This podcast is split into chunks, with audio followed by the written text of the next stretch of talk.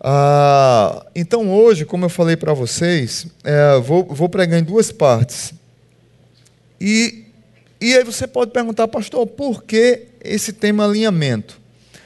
Ah, toda, eu acho que na verdade, é, eu, por me preocupar muitas vezes com a necessidade da igreja, a necessidade atual da igreja, momentânea da igreja, a gente nunca faz diretamente uma série sobre alinhar algumas coisas da igreja, é, mas que precisam, é, que precisa ser feito. Toda igreja, toda instituição, toda, é, todo, toda empresa, ela precisa em algum momento é, alinhar algumas coisas. Né? Eu lembro muito, eu fui militar, eu lembro muito de, de formatura de revista Tropa que a gente tinha que formar para o comandante passar, saber se as nossas roupas estavam ok, era mostra de uniforme, aí trocava um uniforme, ia outro. É, geral, aí tinha boa apresentação, o comandante passava, olha, esse boot aqui está bem engraxado, essa roupa está legal, e você ficava bem, 500 homens lá, mil homens, e um ou dois ganhava boa apresentação. A gente sabe que muito é a cara que o comandante gostou da cara do cabo e fez, né? Que geralmente quem ganhava boa apresentação é que era quem chegava atrasado e que pegava roupa emprestada do outro. O caba nem sabia. Oi, eita, tinha um amigo meu lá, a gente chamava ele do caba mais. Era o caba mais sortudo que tinha. Aqueles bisões que tem no quartel que sempre dá certo, né? Ele chegava atrasado dizia: Hoje é revista em tropa? Aí ele abriu o armário dele não tinha roupa nenhuma. Aí pegava a meia de um, o sapato do outro, o coturno do outro, e chegava lá o comandante: Parabéns, Monteiro, sua roupa está impecável. Que aí, quando ele chegava no alojamento, a gente descia o sarrafo nele, né? Porque não tem condições. Mas toda, toda instituição tem que, tem que, em alguns momentos, ajustar focos, alinhar equipe, tem que ter situações de prevenção, de cuidado, de redirecionamento, de mudança. E quando a igreja de Jesus, que a igreja é organismo, ela é empresa, como instituição e organização é uma empresa e não é empresa como organismo vivo, aí é mais complicado ainda de gerir. Por quê? Porque a igreja é dinâmica.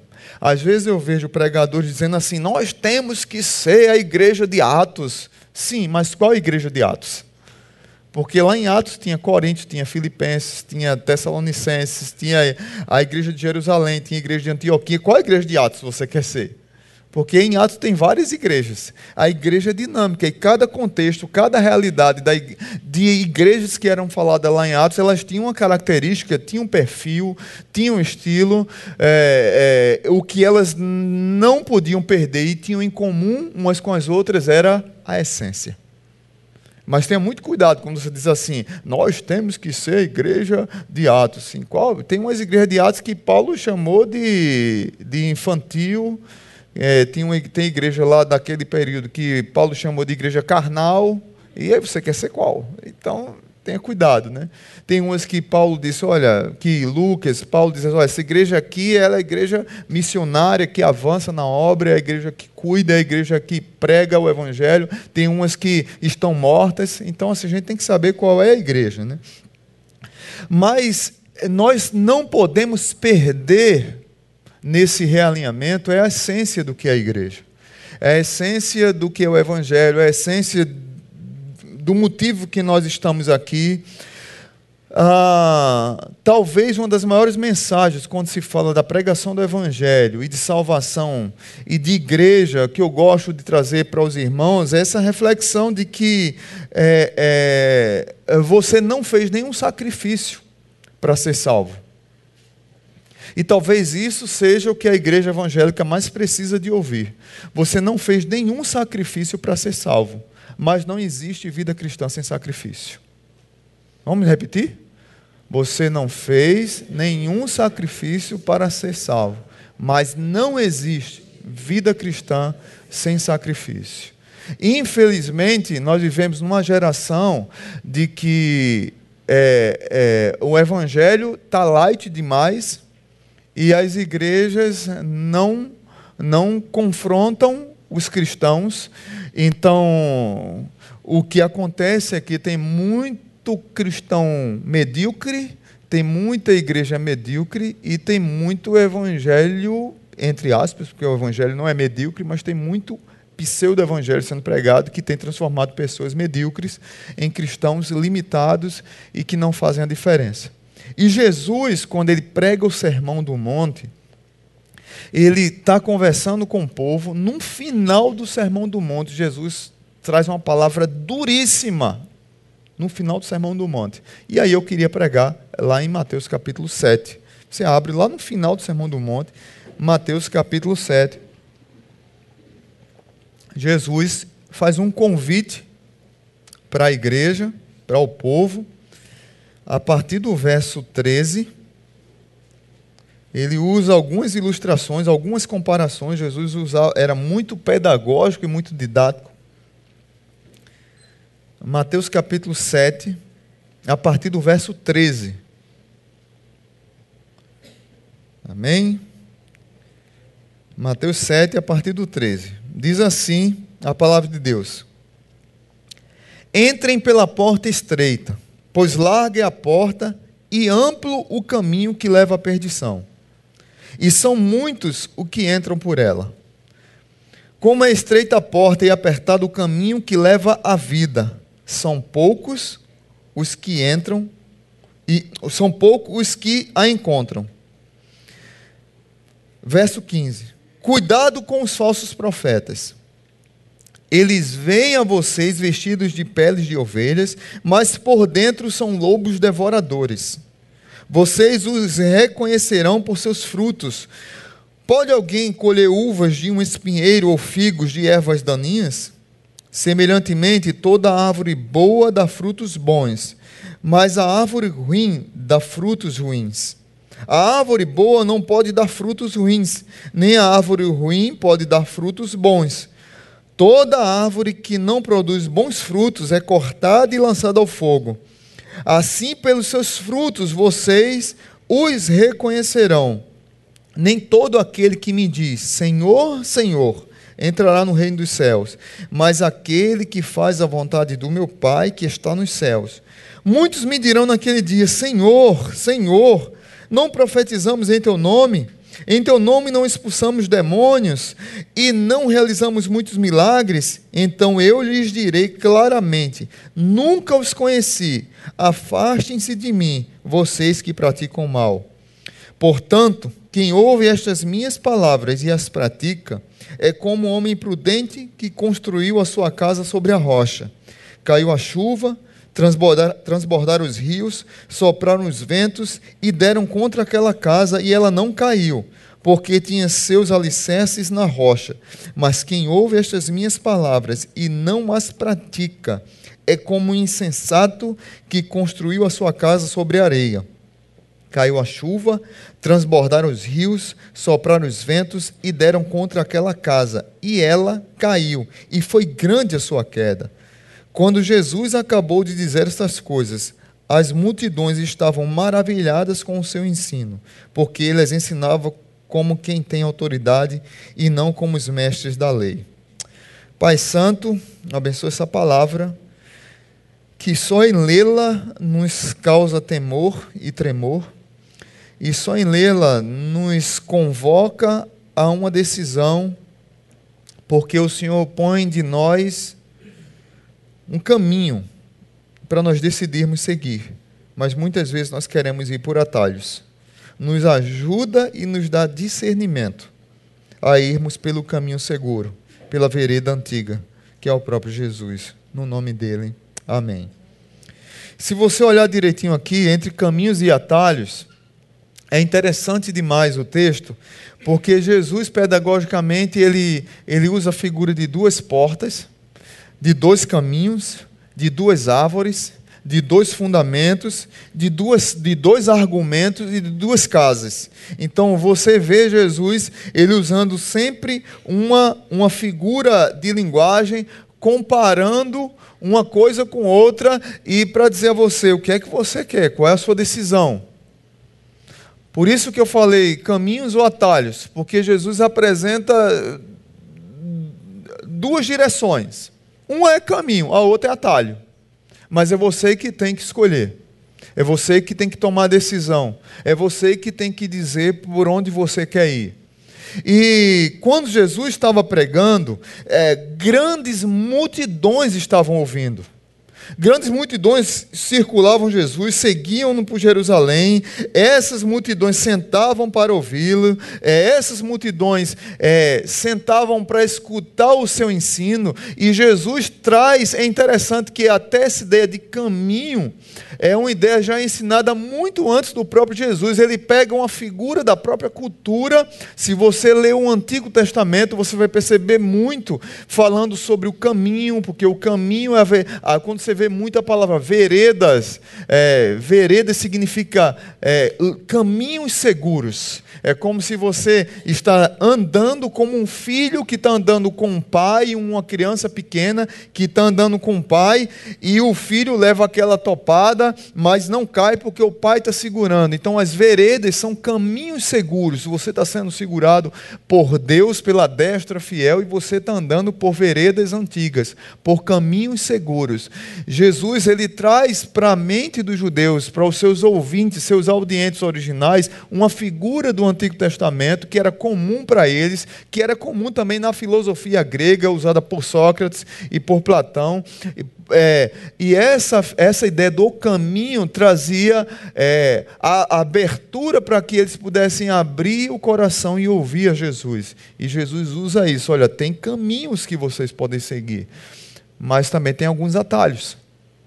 E aí vocês é, decidem, né? Muitos queriam ouvir Jesus ensinar, sabiam que ele era o Messias, muitos chegavam perto de Jesus atrás de cura, ou simplesmente por estar perto de Jesus, ouvindo, é, mas também algumas pessoas que estavam ali estavam para impedi-lo, para impedi-lo de de fazer um convite à mudança de vida daqueles, daquelas pessoas, e muitos ali não conseguiam perceber porque eles estavam cegos realmente para o Evangelho. Como muitas pessoas que entram nas nossas igrejas, ano após ano, e não são transformadas pelo Evangelho porque não se deixam se render à pregação do Evangelho. Mas Jesus, pós-sermão do monte, ele dá essa palavra dura, porque no fundo, no fundo, Jesus está confrontando aquele público a tomar uma decisão. Lá, em, lá no verso 13 diz: Olha, entrem pela porta estreita, porque a porta larga, ela é mais fácil, mas ela leva ao inferno. É o que diz o verso 13. E há muitas pessoas que andam por esse caminho Jesus está dizendo para o pessoal, cara, qual é o caminho que você quer seguir, o largo ou o apertado? O estreito ou, escancarado? O difícil ou o fácil demais? Tem pessoas que decidem entrar pelo mais fácil. Mas o chamado para o discipulado, o chamado para uma vida cristã comprometida com Deus, que traz uma resposta para a sociedade, que traz uma resposta para o mundo, que nenhuma dessas ideologias que a gente briga tanto vai mudar o mundo. E a gente vê os crentes aí brigando em Facebook, em Instagram, uma briga imbecil. Porque não conseguem entender que a, no, o a nossa pregação é outra. O nosso chamado é para outra coisa, não que nós não nos envolvamos com isso e nós não devemos ser inertes em relação. Não é isso que eu estou dizendo. O que eu estou dizendo é que o nosso chamado é muito maior para fazer a diferença e a justiça de Cristo, de Deus, não que a gente faça a justiça, mas é a dele, onde quer que nós estejamos. Foi feita uma pesquisa pelo Instituto Barna, a cada cinco cristãos, eu fiquei chocado com essa pesquisa. A cada cinco cristãos nominais, três não sabem o que é igreja, nem compromisso com o evangelho, nem o que é evangelho. A cada cinco que se professam cristãos, que dizem ter sido batizados, que dizem que têm um, são ligados ao rol de membros de alguma igreja, cada cinco, três não sabem o que é evangelho. Quatro não têm compromisso algum com a igreja. Compromisso só tem um nome lá no hall de membros da igreja porque acha que isso salva. Eu não sei quem foi que ensinou isso, que, que é, é, nome no hall de membro da igreja salva a pessoa, está salvo. Mas tem gente que acredita nisso. A cada cinco, quatro não tem compromisso com a igreja local. Não tem compromisso com o serviço na igreja, não tem compromisso com os irmãos da igreja, não tem compromisso com a liderança da igreja, não tem compromisso com o sustento da igreja e não tem compromisso com o testemunho lá fora. Pelo menos foram sinceros os cinco de dizer a verdade, né? Apenas um está firmado em Cristo. Mas por que isso acontece? Porque muitos de nós temos uma visão distorcida do que é o Evangelho. E isso nos, deixam, nos deixa vulneráveis. Você vê claramente na primeira parte do texto, no verso 13 ao 20, que Jesus convida a quem ouviu todo o sermão do monte a uma decisão. E aí eu queria trazer algumas reflexões para mim e para a sua vida. Muitas pessoas são enganadas que é a primeira parte que eu vou falar, são enganadas. Ouviram a palavra errada ou não discerniram a palavra que ouviram. Mas a segunda parte que eu vou falar no culto das 19 é muitas pessoas se deixam se enganar, é, é, se enganam. Primeira parte é eu fui enganado pelos falsos profetas, eu fui enganado porque eu aprendi errado, eu fui enganado porque eu decidi e eu, eu, eu um, um pseudo enganado que talvez o, o atalho fosse melhor. E na segunda parte eu vou falar sobre o alto engano, quando nós queremos permanecer no erro. Jesus tem essa palavra dura. Talvez a minha palavra hoje seja dura para a igreja, mas eu prefiro ser fiel à palavra de Deus pastor não foi convidado, nem foi chamado para ser só agradável. Também ele tem que ser, porque um pastor chato ninguém aguenta, né? Mas ele foi chamado para ser um dispenseiro fiel. Amém? E aí eu prefiro alinhar isso com a nossa igreja. Porque talvez a Zona Sul tenha se tornado uma igreja light demais. E muitas dizem, não, aqui é light demais. Não, aqui não é light demais. Aqui se prega o evangelho e se confronta a vida das pessoas. É, quer você queira, quer você não queira. Quer doa ou quer não doa. É, a, aqui a, o buraco é mais embaixo, como dizia minha mãe e meu pai, com a palmatória na mão e eu corria para debaixo da cama. Amém? Vamos seguir. Então, primeiro, lição: cuidado com os atalhos. Cuidados com os atalhos. A primeira razão era porque muitos se deixavam enganar pelos falsos profetas. Muitos queriam uma mensagem apenas de paz, de vitória, de esperança. Muitos queriam uma mensagem. Não é que isso não tem. A Bíblia toda fala de esperança, a Bíblia toda fala de paz, a Bíblia toda fala de que nós temos uma vitória e nós já somos mais que vencedores. Mas a Bíblia toda nos convida a uma mudança de vida. E o que as pessoas muitas vezes gostam e querem ouvir é uma mensagem que prega paz, felicidade, mas que não muda a vida. É uma mensagem mentirosa que não traz transformação interior que reflete no exterior. Então é muito bom ter uma capa, é muito bom viver uma farsa e talvez mu muito do que dói na gente, como um pastor, é sentar com pessoas que estão vivendo numa vida totalmente errada, totalmente pecaminosa, e a pessoa está preocupada em exteriorizar uma vida religiosa, tem uma capa de santidade, tem uma capa de perfeição, e quando a gente confronta e, e a pessoa vai para um lado, vai para o outro e não quer, não, eu não quero. Porque eu prefiro o atalho como aqueles lá de eh, Jeremias capítulo 29. O povo vai exilado para Israel e recebem, recebem promessas de falsos mestres, dizendo: olha, vivam aí como bem entender. Vivam aí a teologia do Zeca Pagodinho, deixa a vida me levar, a vida leva eu. Está tudo light. Tá tudo bom para vocês, porque o nosso Deus vai tirar vocês da Babilônia, vocês serão libertos do Império Babilônico, e daqui a dois, três anos vai passar o sofrimento. E o povo de Israel, ah, que coisa boa. Foi lá que surgiu a, a filosofia do Zeca Pagodinho, sabia? Foi lá. Eu não tenho dúvida.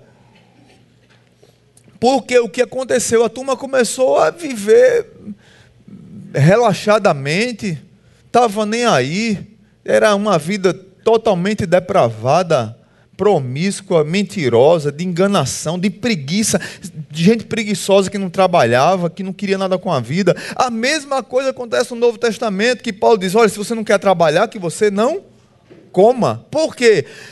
Havia promessa de que Jesus voltaria, e aí o pessoal disse: Ah, Jesus vai voltar, então, homem, Jesus vai voltar, então eu vou relaxar, homem. Eu estou aposentado, acaba com 22 anos, estou cansado. Como a gente vê hoje com alguns jovens, pastor, eu não, não tenho condições de servir na igreja, não. Por quê? Estou muito ocupado, estou fazendo faculdade. Sim, aí não pode servir a igreja. Não, porque eu estou fazendo a faculdade. Aí o cara tem 28 anos, não é casado, não trabalha, não paga a conta, mora com a mãe e não tem tempo. Morra logo, homem. Não, não serve para nada, morra. É gente que quer viver em atalho, preguiçoso. Mas é muito mais fácil essa vida, não é isso? Aí Jeremias tem que escrever uma carta para o povo de Israel e diz assim: olha, os falsos profetas que vocês gostam de ouvir dizem que vocês vão passar dois anos aí. Eu quero dizer para vocês que vocês vão passar 70 anos. 70 exilados. Então trabalhe, frutifiquem, plante, colha, construam casas, casem, dê seus filhos em casamento, tenham netos, bisnetos, cuidem daí, que Babilônia tem que prosperar. E vocês vão fazer a, Babilônia que levou vocês exilados prosperar. Veja que profeta doido, Jeremias. O cara está com raiva, sendo exilado, e a mensagem é essa: vocês vão ter que fazer a Babilônia prosperar, porque na paz da Babilônia vocês terão paz a paz que nós recebemos e a esperança que nós recebemos de Deus independe do lugar que nós estamos.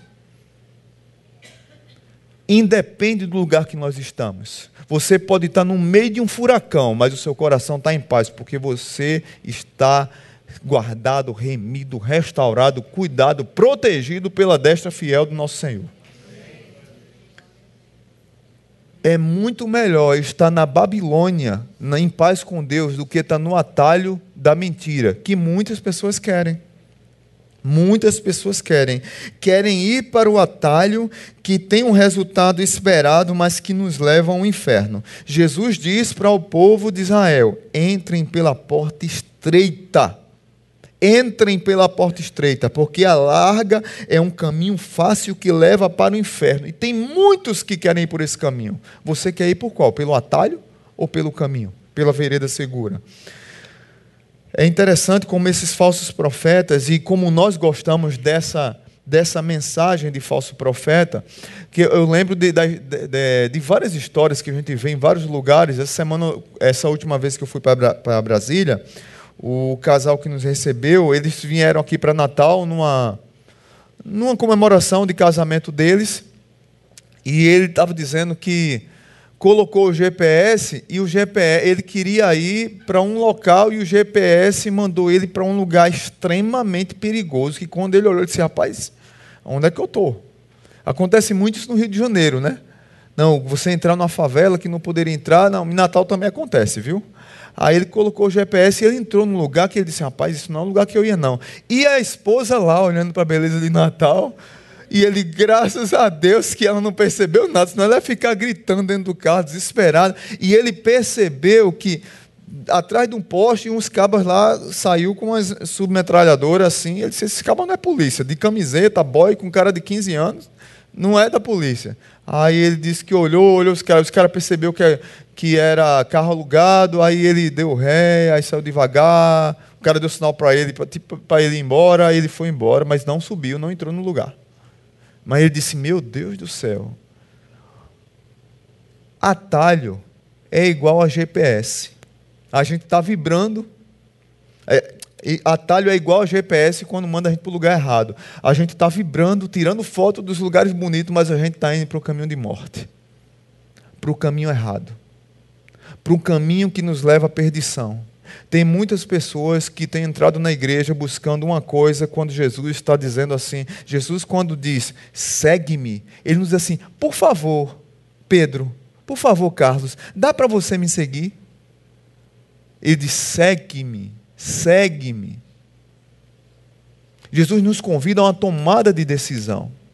Por isso que eu tenho muita dificuldade com essa pregação que sempre eu digo aqui na igreja: aceite Jesus no seu coração. Abre o seu coração para Jesus. Jesus não é fim de feira. Não é? Não é a xepa, como diz lá em alguns lugares, né? Aceite, Jesus não é fim de feira.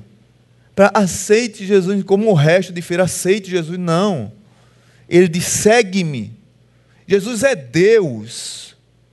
Jesus é Deus, ele lhe convida para uma mudança de vida, ele convida você para uma restauração da sua própria vida. Você que precisa de Jesus, não é Jesus que precisa de você.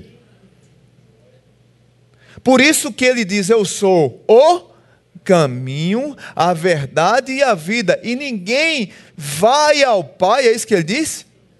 E ninguém vem ao Pai a não ser por mim. Ele é o caminho, a verdade. Ninguém vem ao Pai a não ser por mim, não tem outro caminho. Mas muitos querem um atalho do cristianismo fácil, do evangelho fácil, quando o apóstolo Paulo diz: Eu esmurro meu corpo.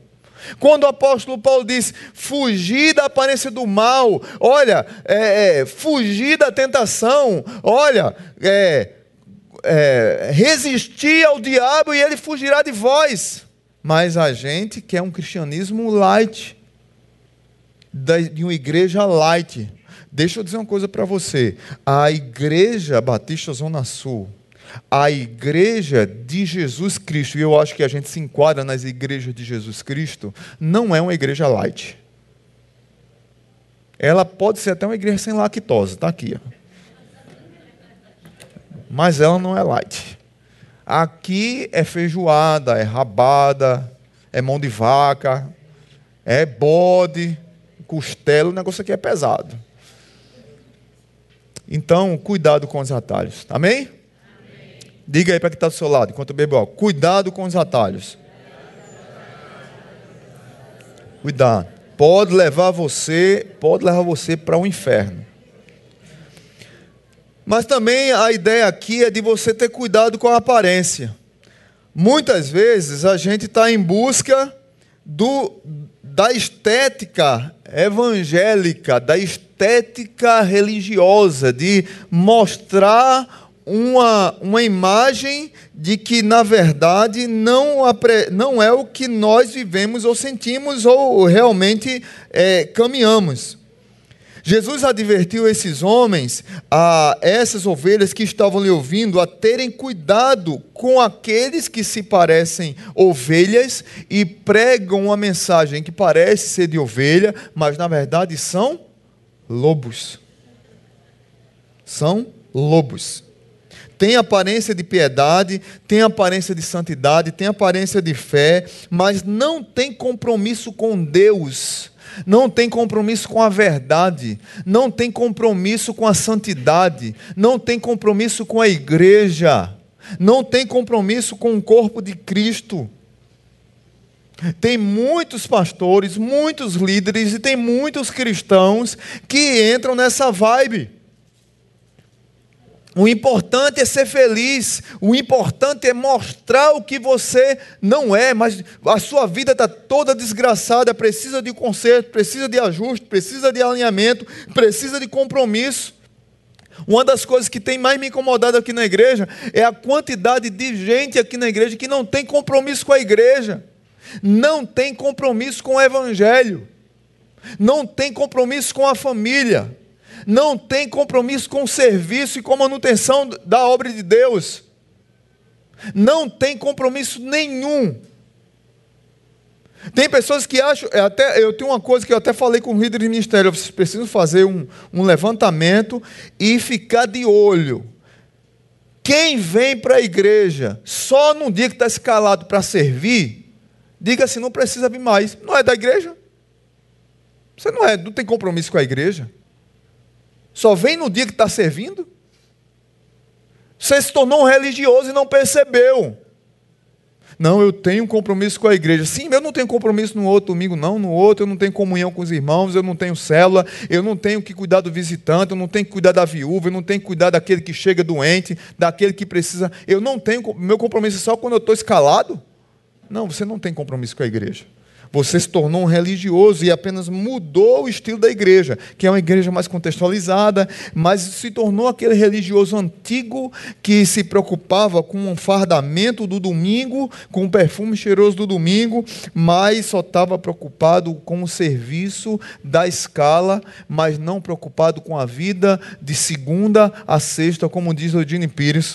Ah, o caos da igreja é de segunda a sexta. No do, segunda sábado, perdão. Segunda sábado é caos. No domingo é, é que é tudo light. Tem muito crente fazendo um negócio inescrupuloso porque acha que cristianismo é só domingo. Veja o perigo o perigo daquelas pessoas que se preocupam apenas com a aparência. A pessoa tem uma vida inescrupulosa lá fora nos negócios, na vida cristã, na sexualidade, na criação dos filhos, no relacionamento com o cônjuge, no relacionamento com o patrão, com o empregado, é, é corrupto lá fora, mas no domingo está na igreja, servindo, está lá, engravatado, tem compromisso com Deus, mas a essência é podre.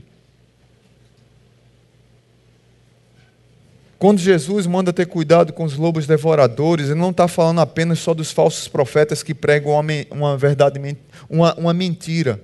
Eles estão, Jesus está dizendo para aqueles que seguem esses mentirosos, que eles estão tão mentirosos quais são aqueles que pregam. Porque é muito bom querer viver uma farsa. É muito bom querer viver de fachada no domingo e de segunda a sábado eu sou qualquer um.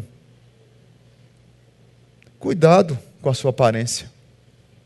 É melhor ser feio por fora e bonito por dentro.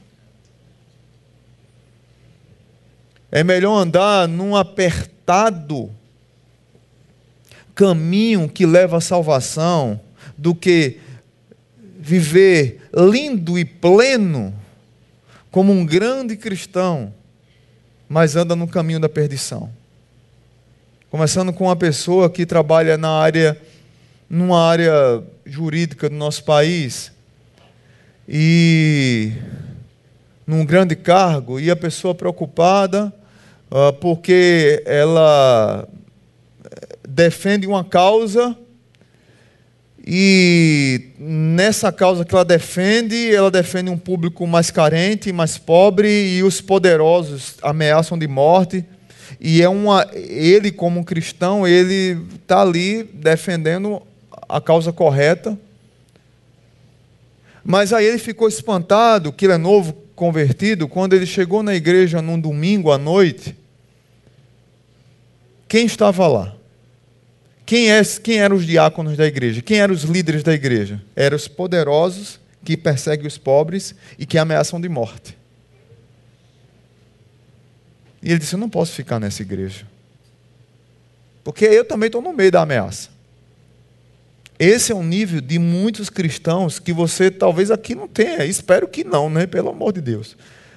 Mas é um nível de muitos cristãos que estão aí fora e que não têm coragem de mudar de vida porque não tiveram encontro verdadeiro com Jesus Cristo, que convida, entrem pelo caminho estreito, entrem pela porta estreita.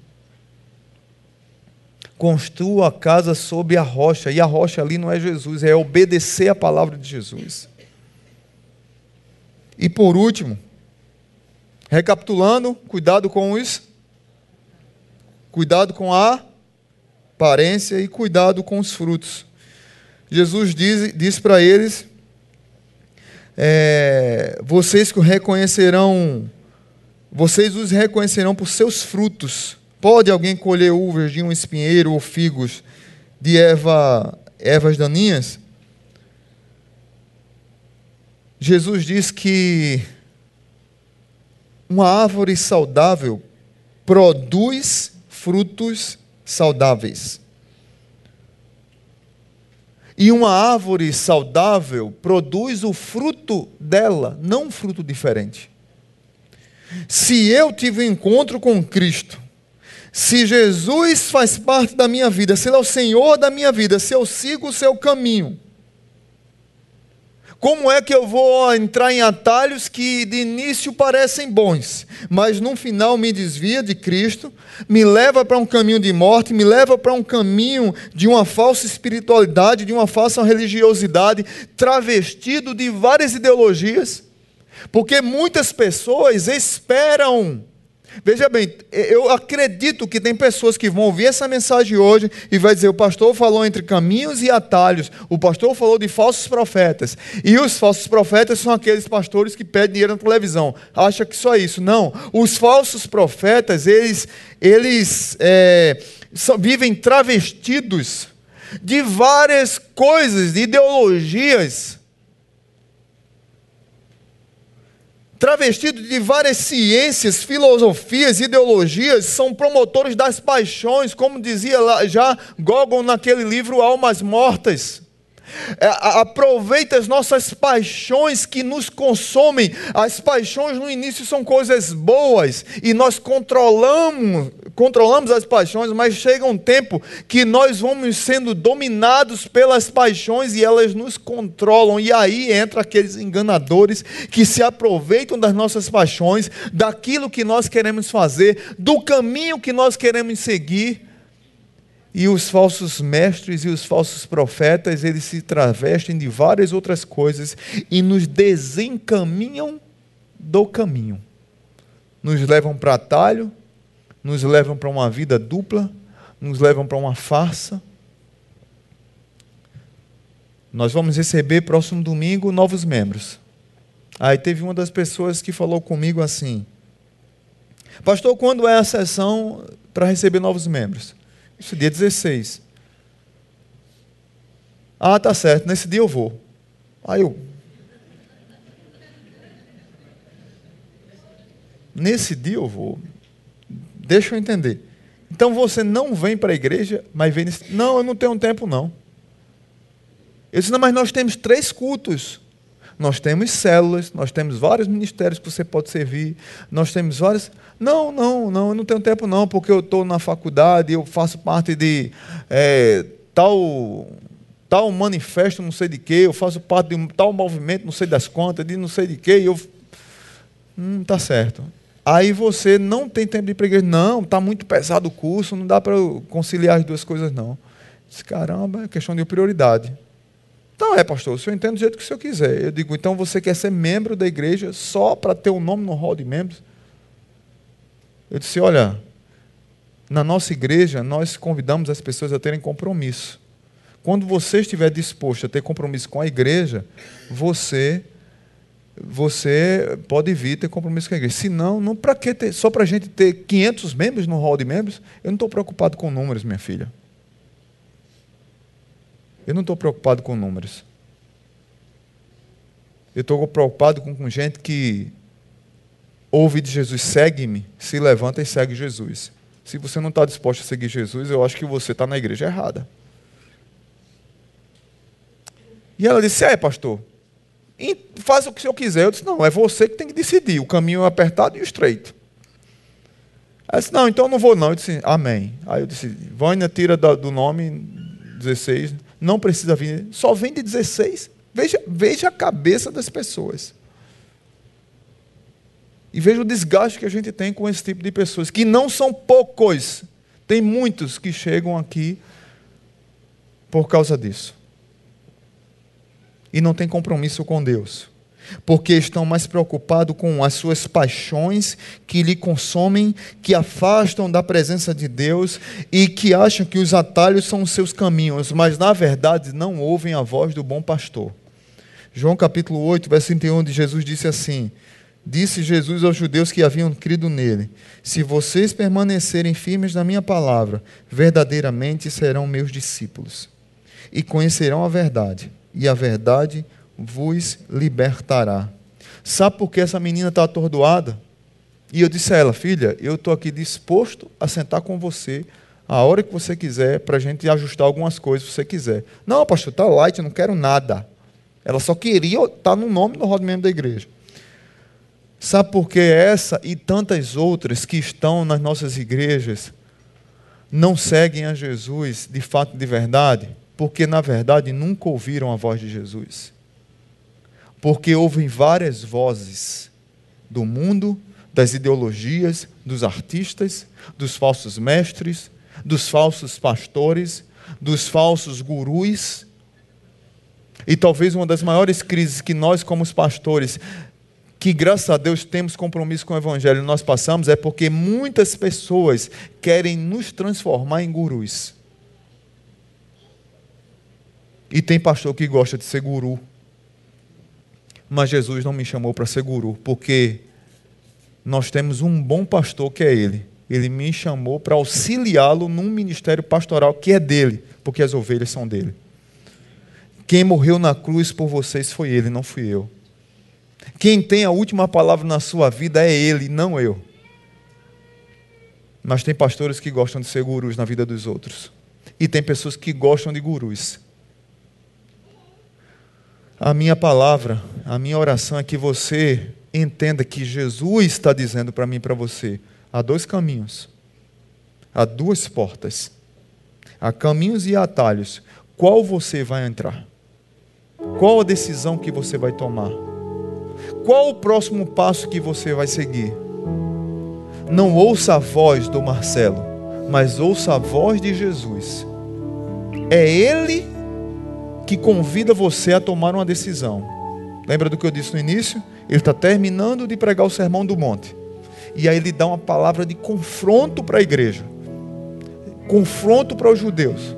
Que estavam ali atordoados, com várias vozes, vários filósofos, vários mestres. Tudo, todo conhecimento é bom.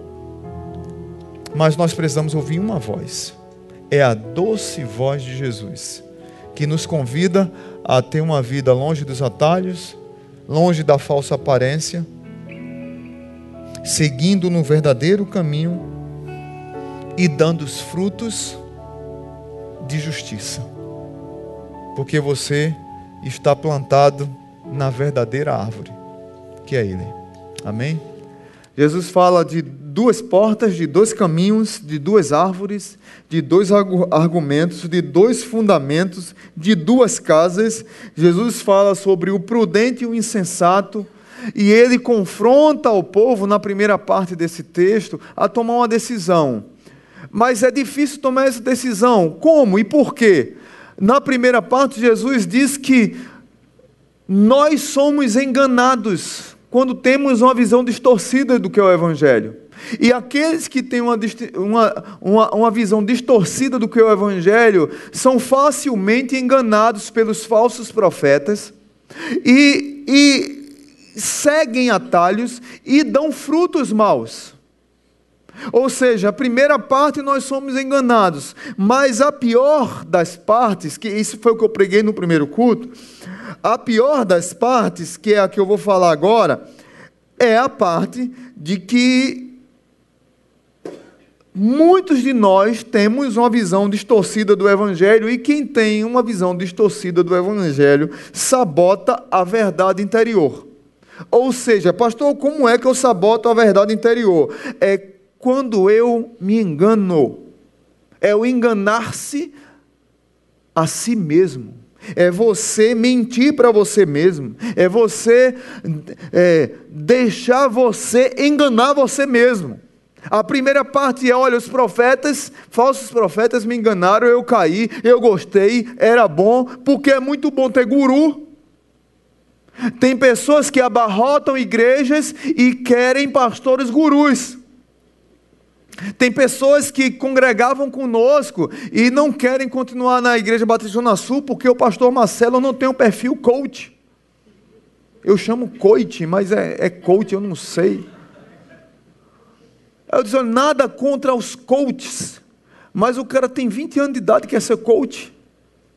Não tem experiência de vida nenhuma. Faz um curso de dois meses, de dar dois, três pulinhos para cá, dois pulinhos para lá. Para mim, quem tem que ser isso aí é o cara que tem experiência, 30 anos numa empresa, é um, é um, um grande executivo, é alguém, um empresário, alguém que teve uma experiência e que decidiu abençoar os outros, mentoreando os outros com a bagagem real que ele tem. E não um bando de menino amarelo que quer ser coach, por isso que é coach mesmo, não é coach, não é coach não. Então a pessoa saiu da Zona Sul porque pastor Marcelo não tem um perfil de coach. E eu, em crise, fico me culpando porque eu não tenho esse perfil. Vê se não acaba doido, sou eu. Mas graças a Deus que Deus me chamou para ser pastor e eu sou pastor. Tá bom, Deus, Marcelo, você é limitado. Spurgeon dizia que quando Deus quer humilhar um homem, ele chama ele para ser pastor. Então você é pastor e acabou, está bom demais. Mas as pessoas muitas vezes vão na igreja atrás de um guru. As pessoas querem ser enganadas. Mas o pior de tudo é quando as pessoas se enganam. Quando tem essa essa mensagem distorcida do, do Evangelho e elas sabotam a verdade que há dentro delas. Talvez, às vezes, um fio de esperança, de mudança, de transformação, que podem, que podem mudar suas vidas, mas elas é, se, se empanturram de mentira, gostam da mentira, gostam do engano, como o povo de Israel que estava exilado na Babilônia e um profeta mentiroso mandou uma carta, disse: Olha, vocês vão passar aí dois anos exilados então fiquem aí vagabundando. Fiquem aí tendo uma vida. Eh, eh, foi lá que surgiu a filosofia Zeca Pagodinho. Deixa a vida me levar, a vida leva eu. Vocês vivem a vida de Zeca Pagodinho aí, porque daqui a dois anos Deus vai mandar um libertador e vocês vão voltar para Israel. E aí tem que vir um profeta com uma palavra dura e dizer assim: olha, é mentira. Essa profecia que mandaram para vocês é mentira. Vocês vão passar aí 70 anos. Então, façam com que a Babilônia prospere. Casem-se, plantem, promovam o enriquecimento da agricultura, das artes, promovam o enriquecimento político das cidades Casem-se, tenham filhos, tenham netos, tenham bisnetos, porque vocês vão passar aí 70 anos, não são dois anos. Vocês precisam fazer com que o inimigo de vocês prospere e tenha paz, porque na paz e na prosperidade do inimigo de vocês, vocês também terão paz. Ou seja, a paz de Cristo, a paz de Deus a esperança que Deus traz para nós independe do lugar que nós estamos. Floresça onde você está plantado.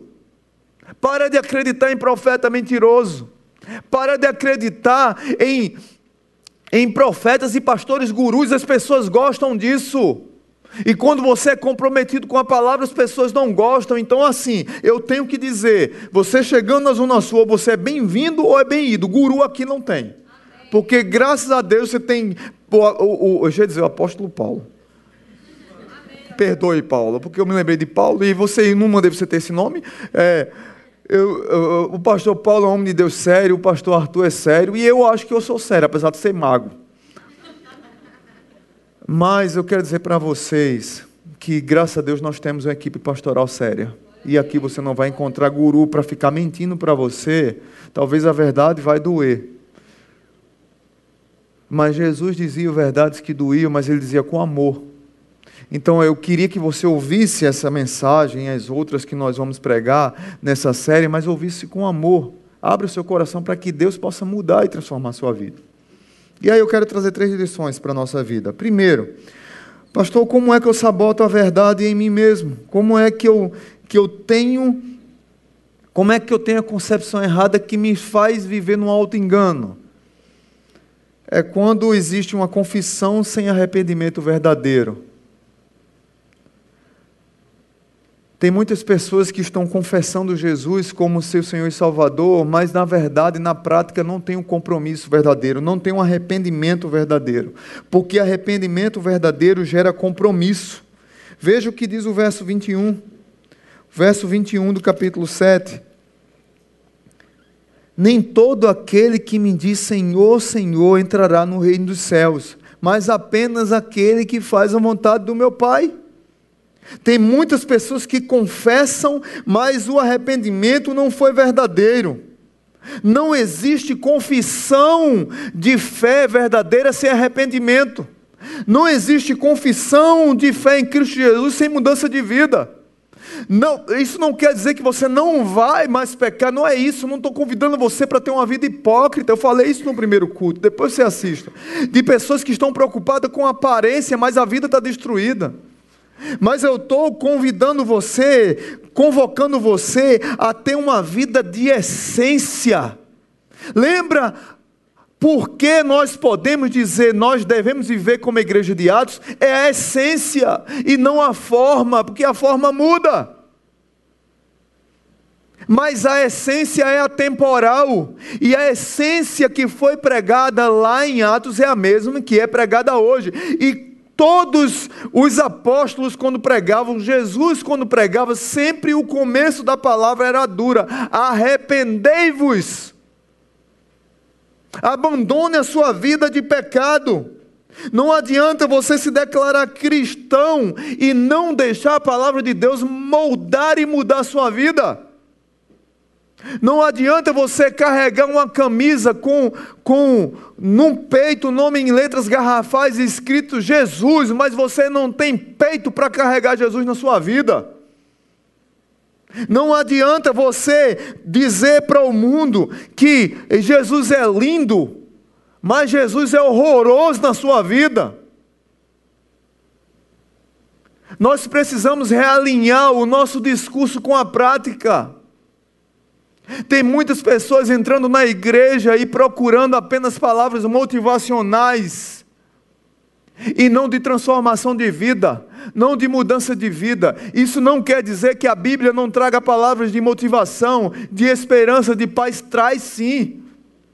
Quem é a nossa paz? Jesus.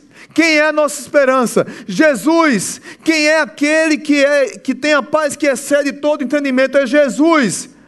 Jesus chamou a igreja para ser mais do que vencedores, ou seja, palavra de vitória nós temos, palavra de bênção nós temos, palavra de esperança nós temos, mas Jesus, quando convida para ter uma vida diferente, ele não diz, por favor, meu irmãozinho, olha, você que é, olha, João, você que é um homem muito legal, eu sou Jesus, tá certo? Eu queria entrar no teu coração, abre o teu coraçãozinho que eu quero entrar, ah, sai daí, gente, Jesus não é fim de feira.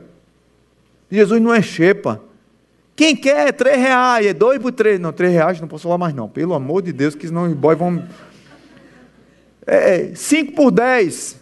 Jesus não é cinco por dez não, meu amigo. Jesus é Deus que veio tabernacular com, conosco, sofreu as nossas dores, morreu na cruz do Calvário para dar a minha vida, a vida dele por mim, por você, e ressuscitou o terceiro dia, e ele se venceu a morte, e ele diz para mim, para você: segue-me, arrependa-se. Viva um compromisso, negue-se a si mesmo. Jesus não diz, por favor, deixa eu entrar no teu coração. Ele diz assim: olha, a porta é estreita. A porta é estreita. Tem um caminho estreito e tem um largo, mas ele não diz assim, por favor, entre. ele diz assim: entrem pela porta estreita, não é isso que tem no texto? Entrem. Agora tem um caminho largo também, mas qual é o caminho que você quer seguir?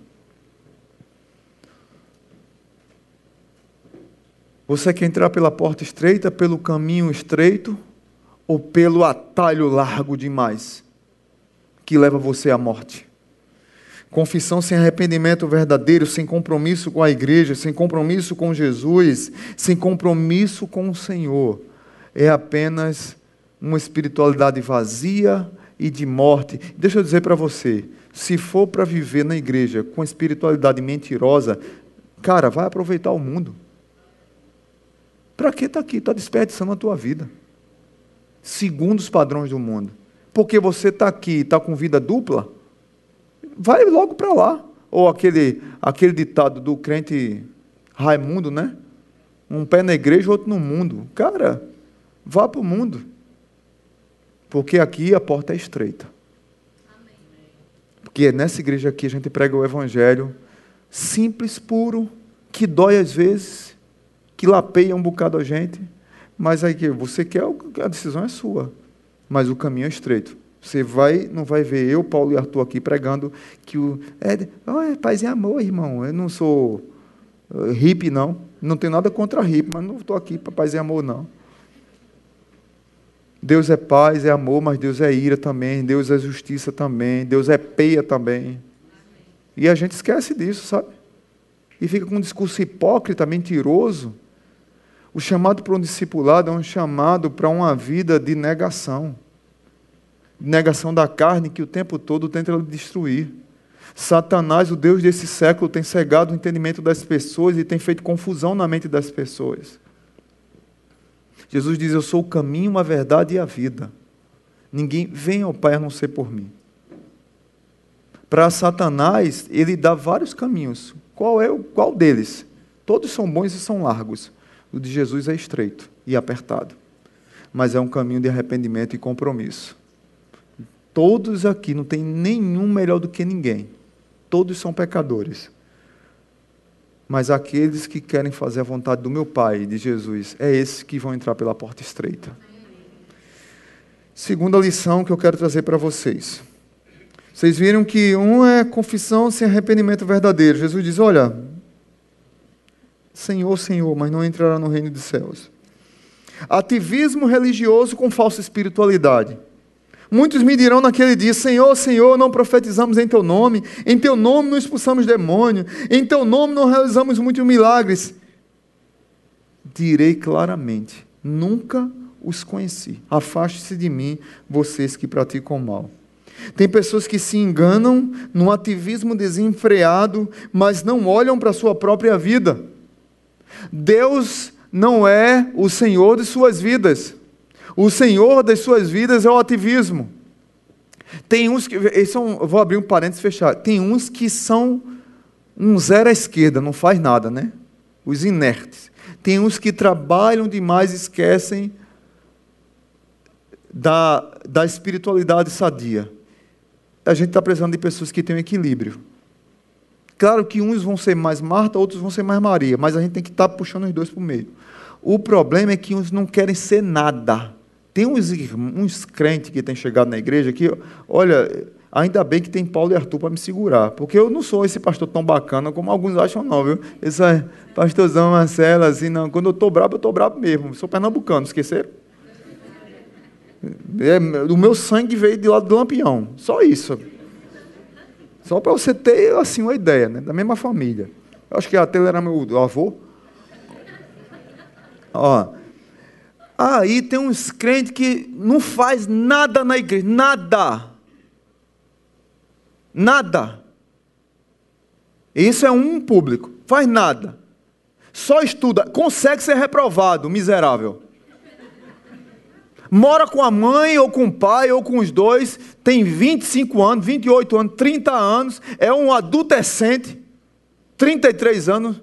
Olha, eu tô, eu tô com abuso de adolescente, eu tô com abuso. Paulo, tu que vai resolver essa turma, que eu não aguento mais não.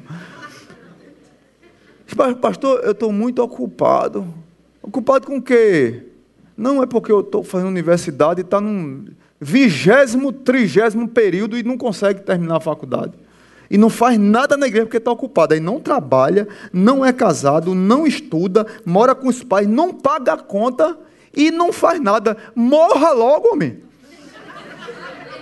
Morra, faça bem a sociedade. Pelo amor de Deus. Ah, isso, é um, isso é um extremo que tem na igreja. Aqui na nossa igreja tem esse público. E não é um, é uns 50. E isso é por, você imagina, porque isso que eu estou nervoso, né? Eu vou beber mais água. Para eu baixar aqui a pressão. É por isso que a gente tem que alinhar, tá vendo as coisas? Eu estou falando isso, gente, mas eu amo vocês, viu? Não acho que eu não amo, não. Aí, por outro lado, tem uma turma que é ativista demais e esquece da vida com Deus. Esquece de que a vida espiritual é uma vida de transformação. A verdadeira espiritualidade transforma, transforma a minha vida no meu trabalho. E aí eu volto a dizer, gente, eu não convido você a ser um hipócrita. Todos nós aqui pecamos, erramos, falhamos, mas a gente está o tempo todo caindo, levantando, caindo, levantando, porque Jesus nos chamou para entrar no caminho, e a, e a ideia de caminho aqui é uma ideia que para eles era uma ideia comum, para nós talvez não, mas o apóstolo Paulo, quando perseguia a igreja, ele perseguia os do caminho. Se você olhar todo o Antigo Testamento, filosofia grega, Sócrates já falavam do caminho. Quando Jesus traz o assunto do caminho, ele está falando de uma vereda antiga, de uma vereda segura. Então, o caminho que Jesus está apresentando é o caminho seguro. Todos nós erramos, mas nós somos convidados para andar pelo caminho seguro. E a ideia aqui é de um pai segurando um filho nesse caminho seguro, e o filho às vezes vai cair, não vai te levar topada, mas está segurando o braço do pai lá. Ele cai, o pai levanta, ele cai, o pai levanta, e está lá. A ideia é essa. Então, a verdadeira espiritualidade não são os ritos que praticamos. Veja como é muito fácil nós sermos, nós, nós sermos seduzidos pelos ritos tem um público no Brasil hoje que tem atacado as igrejas mais contextualizadas, que são os baluartes da verdade, que criticam todo tipo de igreja, porque a nossa igreja séria é a igreja reformada. Eles são os deformados e querem dizer que só eles são certos. Aí eles dizem: as igrejas hoje são as igrejas, é, é, todas são iguais, todas têm um estilo, todas têm um, um. E eles não percebem que esses doentes todos têm barba. Já perceberam isso? Todos esses super santos, super pastores que falam no Brasil que são os homens puros do Brasil, todos têm barba. E também é em série, de doente em série e não conseguem ser sensível a Deus, a geração que Deus convidou para fazer a diferença. E aí criticam tudo, mas no fundo, no fundo, querem transformar a essência da igreja em forma. E o ativista religioso, ele tem essa tendência de, de sacralizar o ativismo dele, a forma dele em essência. E aí ele quebra a cara. Porque Jesus vai dizer para ele assim: aparta de mim que eu não te conheço. Mas, Senhor, eu expulsei demônio. Senhor, eu profetizei em teu nome. Senhor, eu fiz caravanas missionárias. Senhor, eu era um pregador fervoroso. Senhor, eu dava uma aula como ninguém. Senhor, era um baluarte da verdade reformada do Brasil. Tu era nada miserável. Tu era um mentiroso hipócrita. Tu era um, um promíscuo que se escondia atrás de cargos na igreja, que se escondia atrás de serviço que se escondia atrás de afazeres, afazeres, mas a tua vida não era transformada. Você auto-enganou-se. A falsa espiritualidade, o falso engano está te destruindo. Você nunca percebeu chance você teve, palavra você ouviu, mas você não se transformou e ficava em busca de mais coisas para fazer, coisas, coisas para fugir de você mesmo, para não encarar você de frente, para não olhar aquele que é o caminho, a verdade e a vida e é luz para mudar nossa vida. Você não queria me encarar de frente para que a sua vida fosse transformada e você viver uma vida mentira mentirosa, falsa espiritualidade, ativista religioso, aparta de mim que eu não te conheço. Um extremo é o que não faz nada, o outro extremo é o que faz tudo, mas está longe de Deus. Nós precisamos voltar para o equilíbrio, irmãos. O equilíbrio é a essência. Porque tendenciosamente nós vamos para um extremo ou para o outro, porque nós somos pecadores. E o tempo todo, é por isso que às vezes eu digo alguns aqui, dizem, pastor, o senhor, tá, o senhor é muito, muito radical com ativista religioso. Eu sou, porque eu tenho tendência para isso. E esquecer do básico. Então eu sei lidar com esse público. E às vezes eu dou umas freadas nos crentes aqui que faz milhão de coisas. Para tudo, vá cuidar da sua vida. Para tudo, vá cuidar da sua família, dos seus filhos. Tem alguns que não gostam, ficam com raiva, tem alguns que falam mal de mim para todo, todo mundo. Não tem problema, não tem problema. Minha orelha pode queimar de um lado, ficar vermelha. Eu não estou preocupado. A gente bota água, esfria. Que não tem aquele ditado, né? Se alguém falar mal de você, a orelha fica esquentando, né? Pois a minha já devia estar assim, já. Mas não tem problema. Agora tem uns que falam, tem uns que falam, aí depois de pastor eu falei mal do senhor. Eu digo, eu sei, já a sua cara já dizia que você ia sair daqui com raiva, já falando de mim, não tem problema não, eu te amo do mesmo jeito. E a gente briga, e a gente conversa, e a gente ora, e a gente chora, mas eu prefiro ter alguém saudável do que alguém cheio de atividades e longe do Senhor. Eu fui chamado para ser pastor. Foi isso que Deus me chamou. E para ser pastor, eu tenho que ser um bom dispenseiro. E para ser pastor, o apóstolo Paulo fala lá em Coríntios que tem que ser fiel a Deus. Eu prefiro ser fiel a Deus e às vezes ser duro com vocês do que ser mole demais com vocês e ser infiel a Deus. Eu vou ser cobrado por isso. Então, às vezes a gente traz uma palavra de confronto, mas é com amor e com zelo para que você redirecione a caminhada e alinhe a sua vida com Deus. E aí, por último, primeiro, confissão sem arrependimento verdadeiro, segundo, ativismo religioso com falsa espiritualidade, e terceiro, conhecimento sem obediência. Deixa eu dizer uma coisa para vocês: conhecimento sem obediência é intelectualidade vazia intelectualidade vazia não entra pela porta estreita. Não entra pela porta estreita. Ah, você tem que ser um. Você tem. Você sim tem que avançar. Eu defendo tanto. Eu defendo tanto os jovens aqui que têm um perfil intelectual para que eles avancem, cresçam e que eles possam abençoar esse país escrevendo artigo, livro, é, que a inteligência deles seja, usar, seja usada para a glória de Deus. Toda inteligência, toda intelectualidade que não é usada para glorificar a Deus e para edificar o próximo e que leve transformação de prática de vida, ela se torna vazia. Tem que glorificar a Deus. E aí é interessante como Jesus ele faz a ponte de casa a ponte dos argumentos, a ponte dos fundamentos. E aí ele diz: Olha, portanto, quem ouve estas minhas palavras e as pratica é como um homem prudente que construiu sua casa sobre a rocha. E aí muitas pessoas pegam esse texto e pregam e dizem assim: a rocha é Jesus. Porque lembro de Deuteronômio, lembro de Pedro, que Jesus é a pedra angular. Jesus não está falando ele, ele não está falando aqui que ele é a pedra. Ele não. É, Mateus capítulo 16, quando ele diz a Pedro, sobre esta pedra edificarei a minha igreja. Ali Jesus falava dele, aqui Jesus não está falando dele. Jesus está falando, veja bem, portanto, quem ouve estas minhas palavras e as pratica é como um homem prudente que construiu sua casa sobre a rocha. A rocha é a obediência à palavra. É a obediência verdadeira. É eu receber, entrar e eu viver. Não é uma intelectualidade vazia.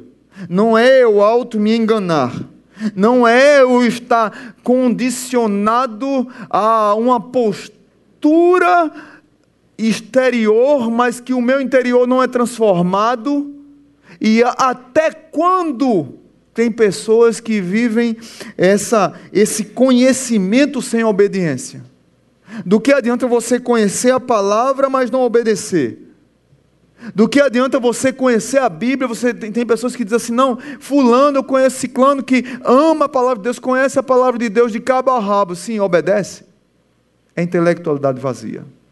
Construiu a casa sobre areia. Veio uma forte chuva, um forte vento e puf, derrubou. Mas quem constrói a casa sobre a obediência a essa palavra, sobre a conhecer e viver, construiu sobre a rocha. Veio chuva, veio vento, veio terremoto, mas ela estava segura lá.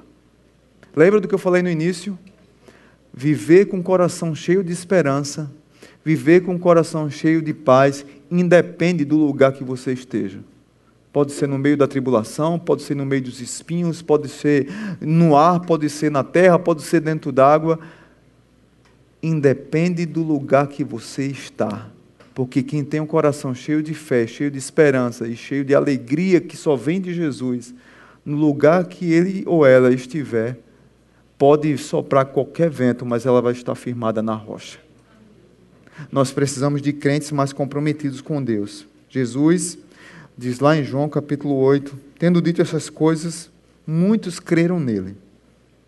Disse Jesus aos judeus que haviam crido nele: Se vocês permanecerem firmes na minha palavra, verdadeiramente serão meus discípulos.